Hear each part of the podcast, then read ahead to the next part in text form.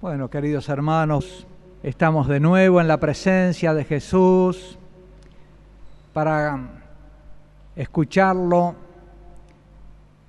escuchar sus palabras en el Sermón de la Montaña, para que Él ilustre nuestra inteligencia y transforme nuestros corazones, nos enseñe a vivir como el Hijo, a vivir como hijos del Padre. Con la gracia del Espíritu Santo nos dé una inteligencia de hijos, un corazón de hijos, nos llene del amor al Padre, del celo por la gloria del Padre como Él estaba lleno. Hemos ido meditando todo el sermón de la montaña, los capítulos 5 al 7 del Evangelio de Mateo, vimos la doctrina de Jesús sobre la filialidad, sobre el ser hijos, en otros autores del Nuevo Testamento también. Vimos en otros pasajes del Evangelio, por ejemplo, la escena, lo que Jesús le dice a Nicodemo, o también lo que dicen Pablo y Pedro acerca de la nueva generación, de la palingenesia o de la anagénesis, del ser engendrado de nuevo de esa nueva filiación, esa nueva paternidad, ese nuevo origen de nuestro ser, que nos hace hijos de Dios, que nos da una nueva y plena identidad, la que Él tiene destinada para nosotros y para su gloria desde la eternidad en su Hijo Jesús. Y vamos a comenzar a meditar sobre las bienaventuranzas. Primero voy a hacer una pequeña introducción y después voy a comenzar a meditar la primera de las bienaventuranzas. Veamos pues el sermón de la montaña, las bienaventuranzas. Siempre se trata de vivir como el Hijo, es decir, vivir como hijos del Padre Celestial. El sermón de la montaña es el retrato más fiel de Jesucristo que podamos tener y en consecuencia es el modelo de vida más exacto que Él mismo nos haya propuesto. Y si todo el sermón es así, las bienaventuranzas lo son de manera especial.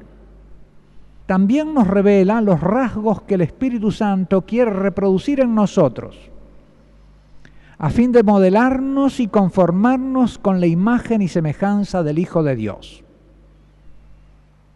El Espíritu Santo dice que en los bautizados gime diciendo con, con gemidos inefables, Abba, papá, con la confianza con que Jesús se dirigía a su Padre. El Sermón de la Montaña, las bienaventuranzas particularmente, proponen un programa de vida vivida en la fe en el Hijo de Dios y en un espíritu, en una actitud, de, con un corazón y con obras filiales ante el Padre Celestial. Un vivir, como habíamos visto, de cara al Padre. Introduzcámonos, pues, en las bienaventuranzas con algunas consideraciones generales que se le aplican a todas antes de pasar a meditar la primera. En el Sermón de la Montaña, Jesús es el Maestro que nos enseña a todos con el ejemplo de su vida y con sus palabras, a vivir como hijos de Dios y nos comunica las promesas del Padre. Viviendo como Él vivió, los que quieran ser sus discípulos aprenden de Él a vivir como hijos del Padre, como hijos de Dios. ¿Qué es lo que Jesús tiene para enseñarnos? Tiene para enseñarnos su vida de hijo, a vivir como hijos. No es otra cosa. No hay otro secreto, pero sí es un profundo misterio y una gracia grande, el poder aprender de Jesús a vivir como hijos del Padre. De ese modo, el Padre cumplirá en ellos, en los que vivan como hijos, sus promesas, como antes las cumplió con Jesús. No es otra cosa lo que Jesús tiene para enseñarnos. Vino a enseñarnos con su ejemplo y su palabra a vivir como hijos de Dios.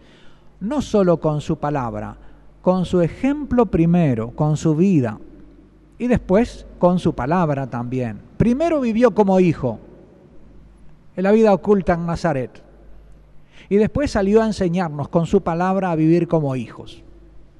De modo que todos nosotros en realidad realizamos nuestra vida en la vida oculta. Nuestra vida de hijo se realiza en lo oculto, en lo secreto. Tu padre que ve en lo secreto te recompensará. Los hijos no tienen horror a la oscuridad de una vida oculta, al contrario, la aceptan con dulzura, contentos de vivir de cara al Padre. Una cultura exitista como esta, una cultura como la que estamos, ¿verdad?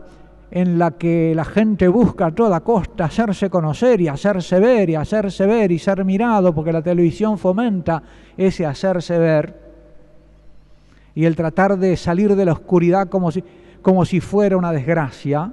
Es verdad que la, de repente la oscuridad sin el Padre puede ser muy desgraciada, pero para los hijos del Padre, la oscuridad es el lugar del encuentro con el Padre. El silencio de la vida oculta es muy feliz, porque es el lugar donde nos encontramos con el Padre y recibimos nuestra vida del Padre. Y como hijos no necesitamos de la opinión ajena, ni de la mirada ajena para que nos haga ser. Es el Padre el que nos hace ser. No necesitamos que los demás nos hagan ser reconociéndonos nos basta el reconocimiento del Padre. La doctrina de Jesús no es diversa de su vida, es su vida misma convertida en contenido de su enseñanza. Por eso no hay mejor comentario para las palabras de la enseñanza de Jesús cuando no entendamos lo que Él quiere decir que observar su propia vida. ¿Cómo vivió Jesús lo que dice? Por ejemplo, si queremos saber qué significa poner la otra mejilla, tenemos que contemplar a Jesús en su pasión, respondiéndole al siervo del pontífice que acaba de golpearlo en el rostro, si he hablado mal, prueba en qué, y si no, ¿por qué me pegas? Esta es la manera como Jesús pone la otra mejilla pone la otra mejilla exponiéndose a un castigo mayor al pedir explicaciones. No tiene temor, no tiene miedo de defender lo que es justo, aunque esto lo exponga a mayores padecimientos, de tomar razón al injusto de su injusticia, aunque eso lo exponga a la ira del injusto. Él estaba en manos del injusto e igual le toma razón de su injusticia. Así actúa un hijo de Dios, sin temer al injusto. Y le toma razón de su injusticia, no con ira, sino por su bien, pensando en su bien, porque lo ama a su enemigo y quiere que se corrija y que vea qué mal está actuando. Es decir, lo llama una, por, como por última vez a reflexión ¿por qué están sobrando así? Si yo he obrado mal, dime en qué. Si no, ¿por qué me pegas? Lejos de una actitud de cobardía y de achicamiento, Jesús muestra así su valentía, su coraje y su mansedumbre, porque estas palabras no las dice con ira, las dice llamando al otro a reflexión por su bien. ¿No es enviable esto? Es verdad que estamos distantes de estas cosas. No solemos reaccionar así cuando son injustos con nosotros. Pero no tenemos que desesperarnos. Aunque estemos muy distantes de esto y aunque nuestros hábitos no sean todavía estos, esto nos está prometido. Si nosotros lo queremos y lo pedimos, lo recibiremos. Podemos vivir como vive Jesús hay una luminosa esperanza para nosotros, porque por bautismo hemos recibido la gracia de ser hijos. Y si lo pedimos al Padre asemejarnos a Jesús, seremos semejantes a Jesús. para gloria del Padre, no para nuestra gloria, por supuesto, no para vernos, ah, ahora soy como Jesús, qué perfecto, no, para gloria del Padre, para comprender el alcance y el significado de las bienaventuranzas que encontramos en el capítulo quinto de Mateo, versículos 1 al 12, el mejor camino es ver cómo las vivió Jesús y cómo se cumplieron en él las cosas que prometen, porque habíamos visto en la introducción general al Sermón de la Montaña que cada bienaventuranza contiene una promesa. Las bienaventuranzas son promesas. Si vivís así, Dios te va a dar tal cosa. Si sos de tal manera, Dios va a cumplir en ti esta promesa. Algo así como se hace con los niños, ¿no?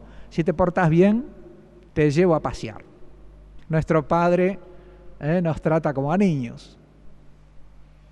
Son ideales imposibles las bienaventuranzas. Cuando uno las lee, dice, bienaventurados los que lloran, los mansos, los que tienen hambre y sed, los que tienen sed de justicia, los que padecen persecución. Uno dice, mira, Jesús, si tú no me lo dijeras, nunca me hubiera imaginado que esto fuera una felicidad. Lo sé ahora porque tú me lo dices y porque creo en tu palabra, pero si no, no me imaginaría que estas cosas que dices fueran un programa de felicidad. Las bienaventuranzas son promesas, promesas del Padre a los que vivan como hijos. La ley antigua tenía mandamientos o palabras de sabiduría, eran palabras de sabiduría, porque en hebreo no se dice mandamientos, se dice de barín que son palabras. Los diez mandamientos en realidad no es tanto que manden, sino que te dan un programa de sabiduría. Son palabras de sabiduría. En cambio, las bienaventuranzas son promesas de lo que Dios va a hacer. Los diez mandamientos son palabras de sabiduría para lo que tú tenés que hacer para complacer al Padre. Son palabras de sabiduría para regir la acción humana. Las bienaventuranzas son promesas de lo que Dios va a hacer contigo son promesas del Padre a los que vivan como Jesús. Por eso decíamos, para comprenderlas hay que ver cómo las vivió Jesús y cómo el Padre le cumplió a él las promesas. Ese es el camino, me parece, mejor para entender un poco más estas misteriosas expresiones de Jesús, con que abre su sermón de la montaña, con una cantidad de expresiones misteriosas, intrigantes. ¿Qué es esto? Dice que la, muchedumbre lo, lo oía con extrañeza. ¿Qué lenguaje es este?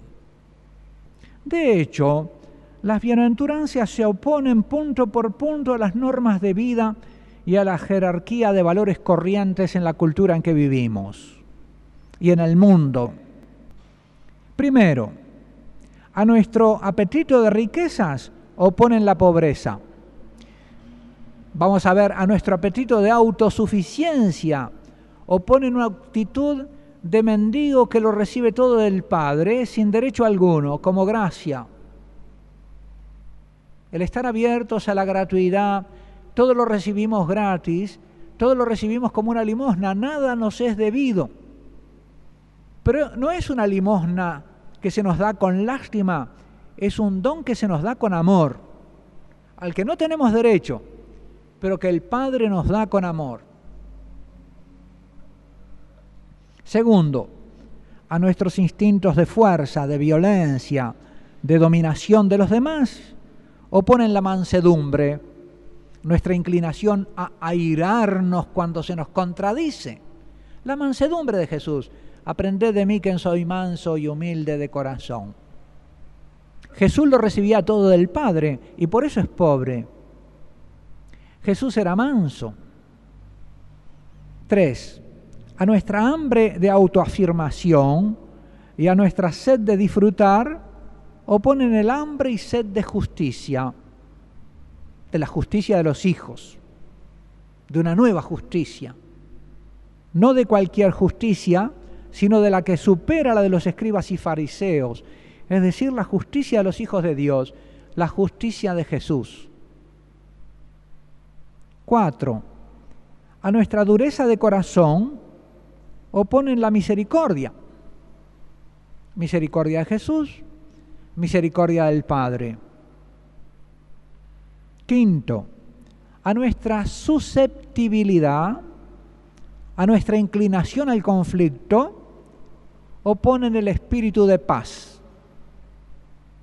Sexto, a nuestra vanidad y a nuestra dependencia de la opinión ajena, oponen la libertad de los hijos de Dios, que no buscan su propia gloria, sino la del Padre. Es impracticable el sermón de la montaña. Nos predica el sermón de la montaña una moral, una conducta inaplicable en lo concreto. Es una utopía. Nos sitúa ante un ideal imposible de alcanzar. Parecería que en las bienaventuranzas Jesús se complaciese en poner la felicidad, la bienaventuranza, en todo lo que nos repugna y nos asusta, o en aquello que nos parece inalcanzable. ¿Quién podrá lograrlo? Demasiado difícil, Señor. Lo que pasa es que vivir como hijos de Dios Padre es algo distinto que el modo de vivir del hombre natural y aún de los judíos piadosos. Es un nuevo modo de vivir sobre la tierra. Nadie jamás pudo vivir así. Y si Jesús no hubiese sido el primero y no hubiese venido para animarnos y a decirnos que esto no solo es posible, sino que esta es la voluntad del Padre, que Él quiere que vivamos así y que por lo tanto Él está dispuesto a darnos esta vida si nosotros se la pedimos, no nos hubiéramos imaginado que esto es posible.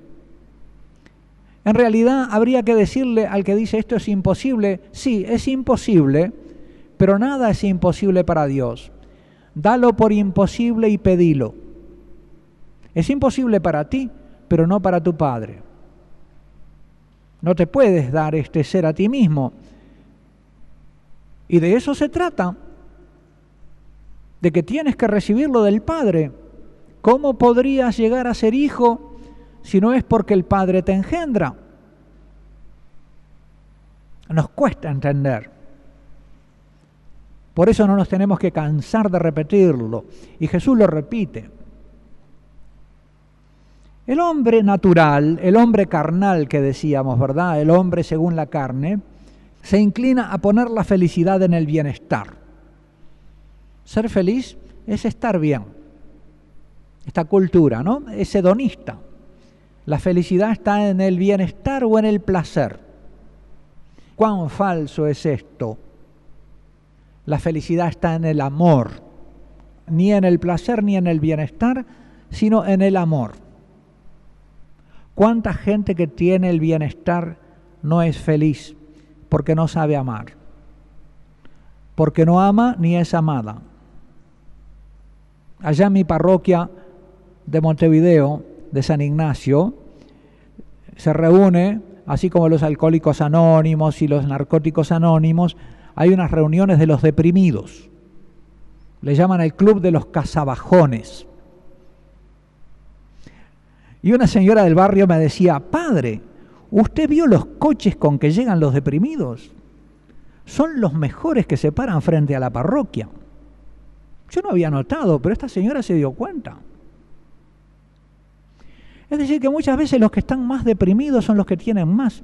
No quiere decir que no haya deprimidos también entre los que no tienen, por supuesto, pero sí quiere decir que el estar bien no es motivo para ser feliz ni sentirse feliz.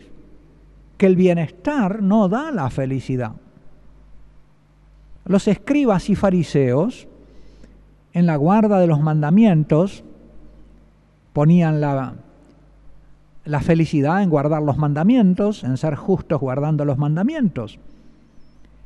En cambio, la justicia que Jesús viene a traer y a predicar, lo que Jesús describe como justo ante Dios, la justicia de los hijos, es un modo de vivir que o bien lo recibís del Padre o es en verdad inalcanzable para ti.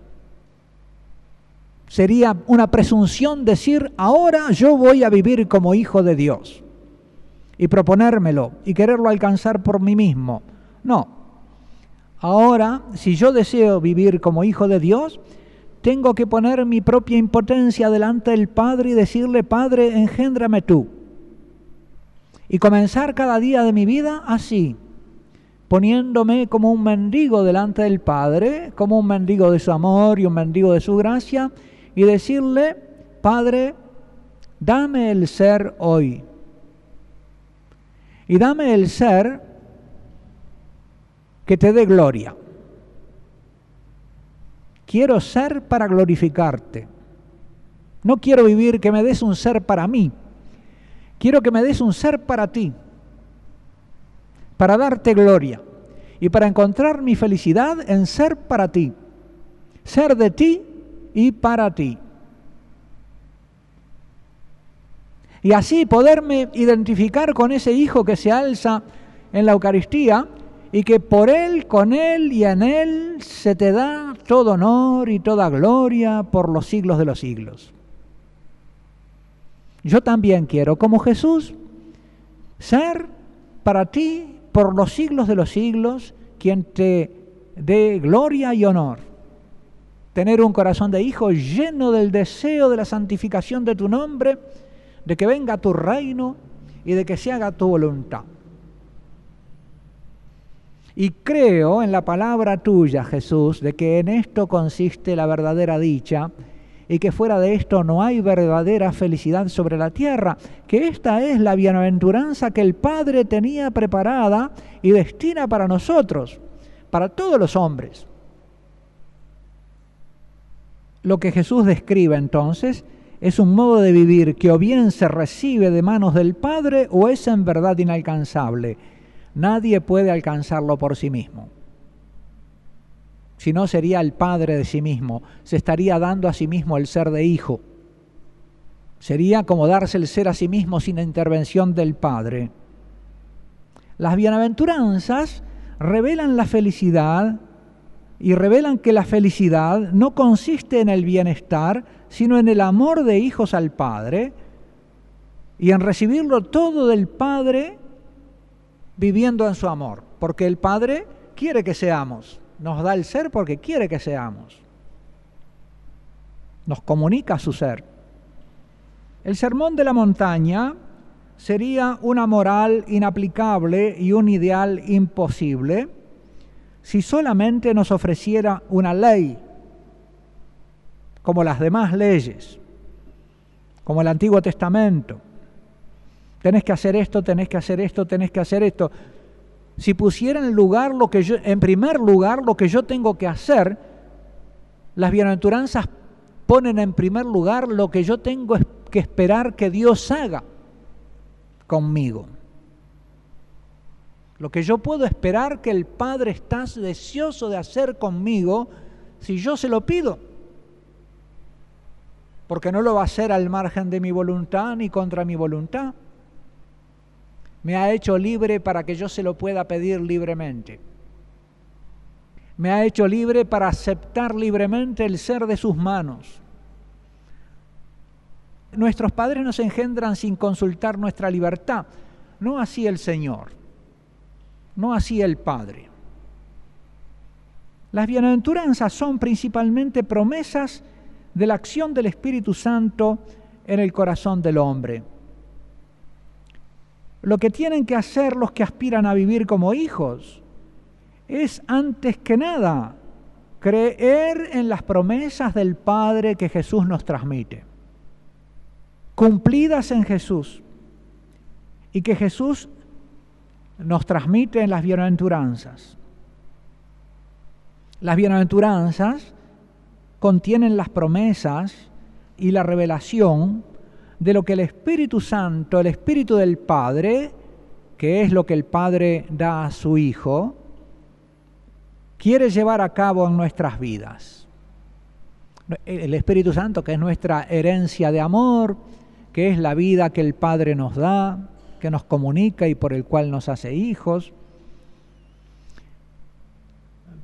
Recibimos del Padre esa vida que es el Espíritu Santo Y por recibirla del Padre, vivimos esa vida recibida, es decir, vivimos en el Espíritu.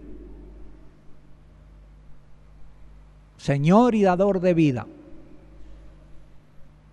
Recibimos el Espíritu si nos prestamos a su acción por la fe y la caridad. Hacernos vivir como hijos del Padre. Esa es la obra del Espíritu en nosotros. Por eso dice Pablo que el Espíritu gime en nuestros corazones diciendo, Abba, Padre. Nos da un corazón de hijo. Sin ese corazón de hijo, todo lo que pudiéramos obrar exteriormente no serían las obras que salen de un corazón de hijo. Como dice San Pablo, si yo entregara mi cuerpo a las llamas, diera todo lo que tengo a los pobres, pero no tengo caridad, nada soy. No se trata de las obras puramente, sino de las obras que nacen de la caridad, de las obras del amor filial, de las obras que no apuntan a sí mismo, sino a la gloria del Padre. Para los hombres esto es imposible. Qué bueno. Qué bueno que no lo podamos hacer nosotros. Qué bueno que esto lo tengamos que recibir del Padre y lo podamos recibir del Padre. Se lo podamos pedir y recibir. Jesús dice, una de las frases de Jesús dice, es más feliz dar que recibir. Claro, esto en la relación interpersonal con los demás, con los hermanos. Pero en la relación con el Padre es más feliz recibir que dar. Porque cuando yo quiero darle algo al Padre, no le puedo dar sino lo que he recibido de Él. Un poco como el que le hace el, regalo del Padre, ¿verdad? Va y le pide plata al papá y después le hace el regalo para el Día del Padre. ¿Qué es lo que uno le agrega a ese don, a esa devolución de lo recibido al Padre? Le agrega el amor de hijo. ¿Y qué es lo que complace al Padre cuando le devolvemos lo que nos ha dado? Es el amor que le ponemos en la devolución. Vamos a hacer una pequeña pausa antes de pasar al comentario de la primera bienaventuranza, una pausa de oración ante Jesús. De nuevo estamos ante Él, ¿verdad? ¿Se acuerdan? Vamos a verlo sentado en la roca allá sobre la montaña. Dios eterno, hecho hombre, sentado en una roca, viene al encuentro de la humanidad, viene a mi encuentro para enseñarme el misterio celestial de la filiación divina y para encaminarme también a mí como a escalar esa montaña santa de la vida eterna donde seré hijo y estaré colgado de los labios de Jesús eternamente. Tú solo tienes palabras de vida eterna, oh mi Jesús.